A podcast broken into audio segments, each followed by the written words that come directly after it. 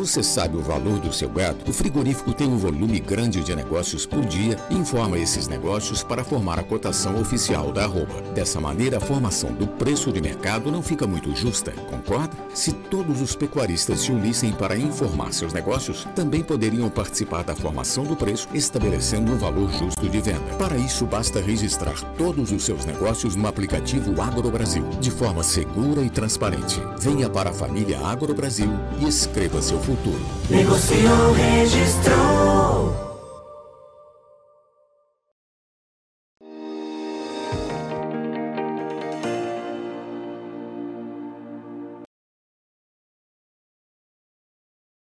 Olá para todos que seguem ligados aqui no nosso site Notícias Agrícolas. Está começando mais um boletim, claro, para a gente pontuar como anda o mercado do boi gordo nesta sexta-feira, final de semana, né?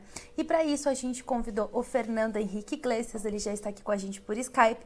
Fernando, seja muito bem-vindo aqui sempre no nosso site para a gente poder falar sobre o mercado do boi, falar como anda e as informações que nós temos é que as escalas de abate estão confortáveis, seguem confortáveis e isso aí está gerando o que no mercado? Como vocês estão avaliando? Que impacto isso está gerando para o mercado do boi gordo? Boa tarde, boa tarde a todos. É sempre um prazer participar aqui no Notícias Agrícolas. E o que a gente tem observado é que realmente os frigoríficos conseguiram uma frente muito confortável nas escalas de abate no decorrer é, de agosto. Isso já vem desde a virada de mês, tá? E com uma incidência muito grande de contratos a termo. Isso tem chamado bastante atenção. Percebemos que a grande indústria está contando com uma grande entrada de animais a termo e isso mantém essa posição das escalas muito confortável.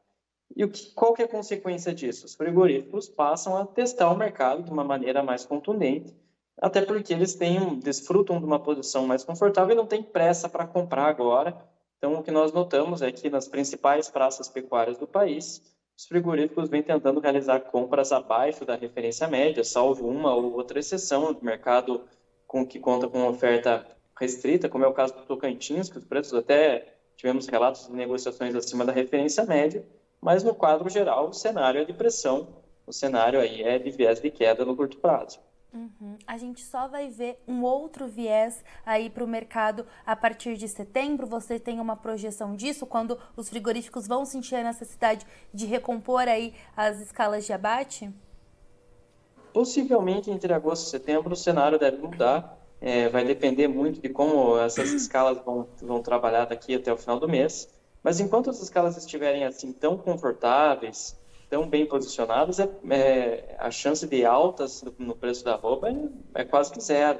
É provável que isso aconteça, salvo uma ou outra negociação de lotes uma, é, com acabamento diferenciado, etc. Mas acaba não, não tendo possibilidade de altas mais consistentes em função dessa posição que é muito confortável no momento. Então, realmente precisa de um encurtamento dessas escalas de abate para aí sim nós pensarmos em movimentos de alta mais robustos no mercado do boi gordo, que por enquanto não é o caso para o mês de agosto, não deve ser o desenho do mercado para agosto, diante desse cenário de escalas muito confortáveis. E Fernando, partindo para um outro lado aí, é a questão do frigorífico, mas a gente tem um outro lado que é a questão do pecuarista. Como que ele está com essa oferta? Porque a gente acompanhou em diversas localidades, em diversos cenários, que muitos pecuaristas ali no primeiro giro do confinamento, eles reduziram significativamente o volume de animais confinados diante dos altos custos de produção. Como que fica essa oferta? E claro, como isso se desenha, né, com relação ao segundo giro do confinamento? Por enquanto, ainda dá para um bom volume de oferta no mercado, há um bom volume sendo ofertado, mas o que tá, tem feito a diferença mesmo foram as vendas antecipadas. Foram os uhum. contratos a termo que foram firmados entre a indústria e o pecuarista. E, vou, e, e digo mais, esses, é, esses contratos a termos que foram firmados anteriormente foram firmados com preços superiores dos, dos que hoje estão vigentes no mercado. Temos contratos a termo, termo aí que é, estão remunerando 330, 340 reais por arroba. Então tem boi caro ainda entrando nessas, nessas escalas de abate. Então é até natural que a indústria passe a testar o mercado de uma maneira mais consistente, de uma maneira mais contundente, até para tentar dar uma reduzida nesse custo. É, então, é, no momento, o, o pecuarista que, que, fez os contratos a termo, que firmou esse, essa parceria com a indústria, está conseguindo ter um bom resultado, está conseguindo trazer uma boa rentabilidade um preço que vai conseguir dar uma boa cobertura aos custos, que realmente, no primeiro giro, foram custos bastante acentuados, pensando nos preços da reposição naquele momento e pensando também nos custos em torno de nutrição animal, que é, não estão baratos em 2022. Certo. E Fernando Henrique, como a gente consegue é, pontuar isso com os preços da carne bovina no atacado? Como que está esse cenário? Como que está a relação, a competitividade da, com relação às outras proteínas animais?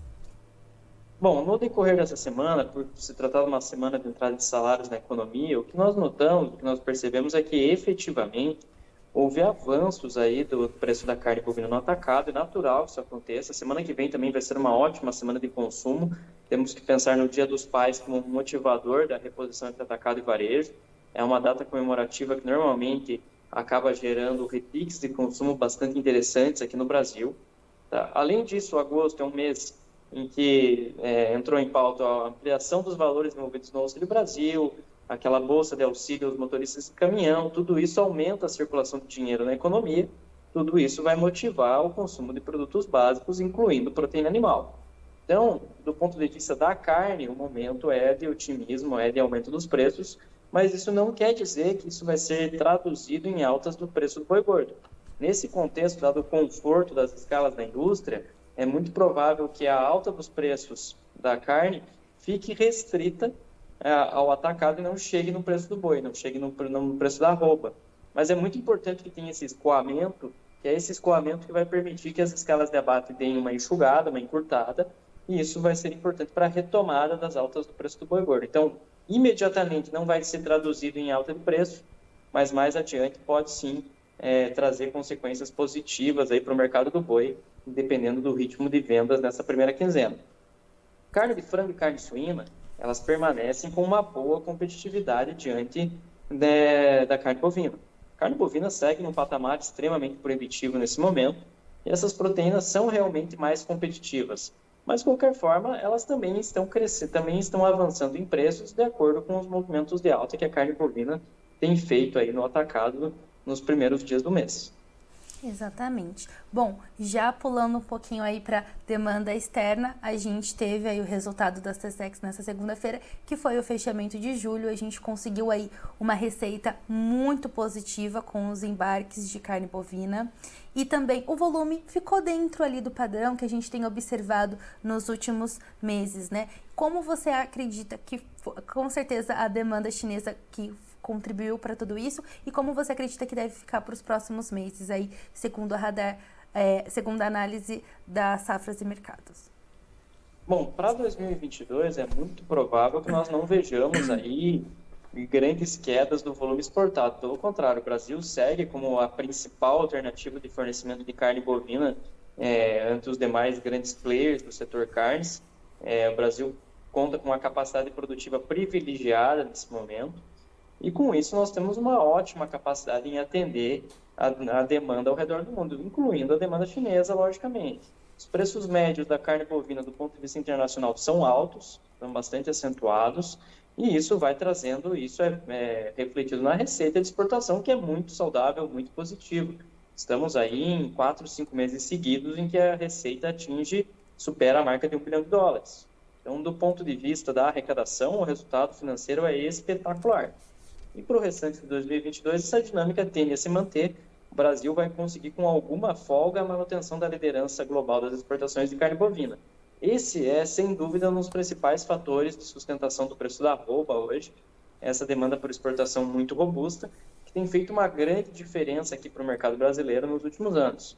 Então, 2022 é um ano, é um ano, vamos dizer assim, especial do ponto de vista da, das receitas. Realmente, o Brasil nunca conseguiu uma arrecadação tão ampla assim em vendas de carne bovina, um resultado tão satisfatório e vai permanecer assim, vamos permanecer com um ótimo resultado no restante de 2022. Exatamente. Olha, Fernando, chegou uma pergunta aqui muito pertinente durante a nossa live, que é com relação à questão do Covid na China. Isso aí pode seguir ainda no radar aí do mercado para os próximos meses? Como isso vai continuar ali é, impactando talvez as exportações? Ou a gente deve ficar atento para entender como será esse comportamento da China aí nos próximos meses, né? Legal, ótima pergunta essa. É, a questão é a seguinte: dentro da China, hoje, existe, existe uma política de tolerância zero em relação à Covid-19.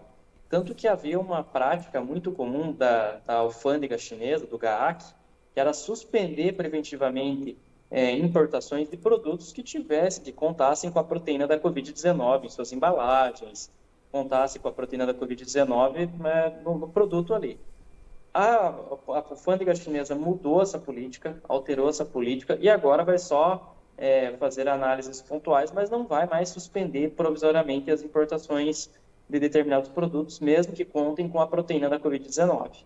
Tá? É, ao que tudo indica, o governo chinês ele vai ser, ele não vai ser tão restritivo assim nos próximos meses em relação ao lockdown, por conta da necessidade de manter a atividade econômica dentro da China. A tendência é tanto que, indo na contramão do mundo, é, existe uma expectativa até de corte da taxa básica de juros dentro da China para estimular a atividade econômica no país, fomentando as exportações, desvalorizando o yuan dessa forma. O que, que acontece? Cortou a taxa básica de juros chinesa, é, o yuan vai ficar mais barato diante das outras moedas e vai aumentar a competitividade da China no mercado internacional. E isso vai estimular a atividade econômica dentro da China. Esse é o, é, é o desenho da política econômica chinesa neste momento. Tá? Então, a, o risco de lockdowns tão restritivos como aquele que a gente viu em Xangai, como aquele que a gente viu em Pequim, esse ano nos arredores de Pequim, ele é menor em função dessa política econômica chinesa e essa necessidade de manter a roda da economia girando.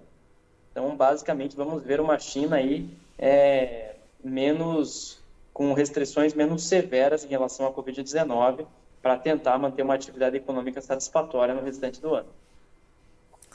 Tá certo, é. Resta a gente acompanhar e toda segunda-feira aqui o Notícias Agrícolas traz análise das exportações de carne bovina, em que a gente conta aí com o apoio do Fernando aí com relação às análises também, né, Fernando?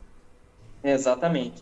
É, são dados que têm mostrado, têm dado destaque para o Brasil realmente no cenário mundial é, só para completar aqui sobre essas questões envolvendo exportação, é, o Brasil, 50% do volume do que o Brasil vendeu de carne bovina internacionalmente foi para a China, mas em torno de 55% do que a China comprou de carne bovina veio do Brasil.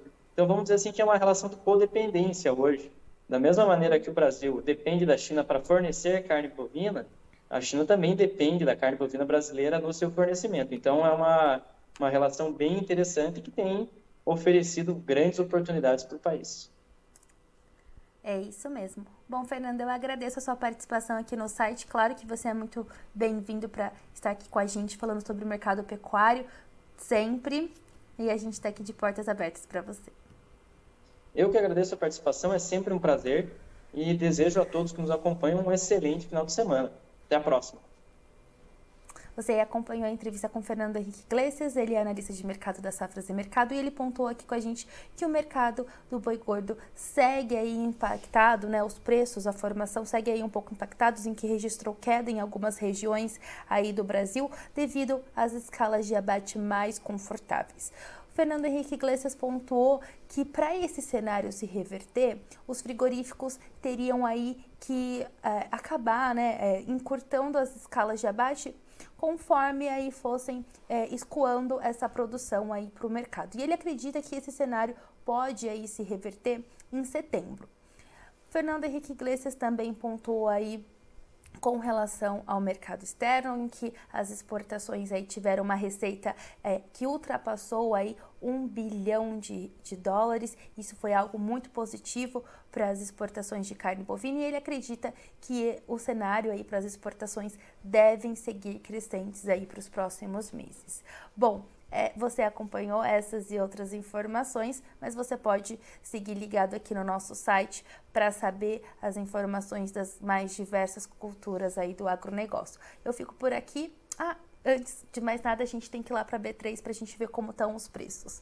Bom, o setembro está trabalhando a 322,20 centavos por arroba, com uma queda de 0,52%. Já o outubro trabalha com uma queda de 0,73% e precificado a 327,35 centavos por arroba. Já o novembro trabalha com uma queda de 0,65% e precificado a R$ 329,35 centavos por arroba.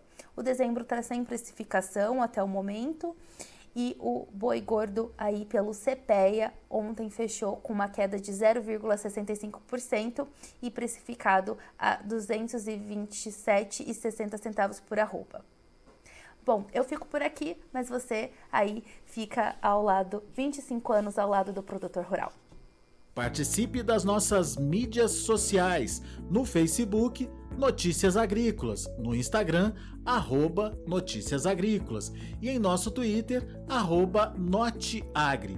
E para assistir todos os vídeos, se inscreva no YouTube, na Twitch, no Notícias Agrícolas Oficial.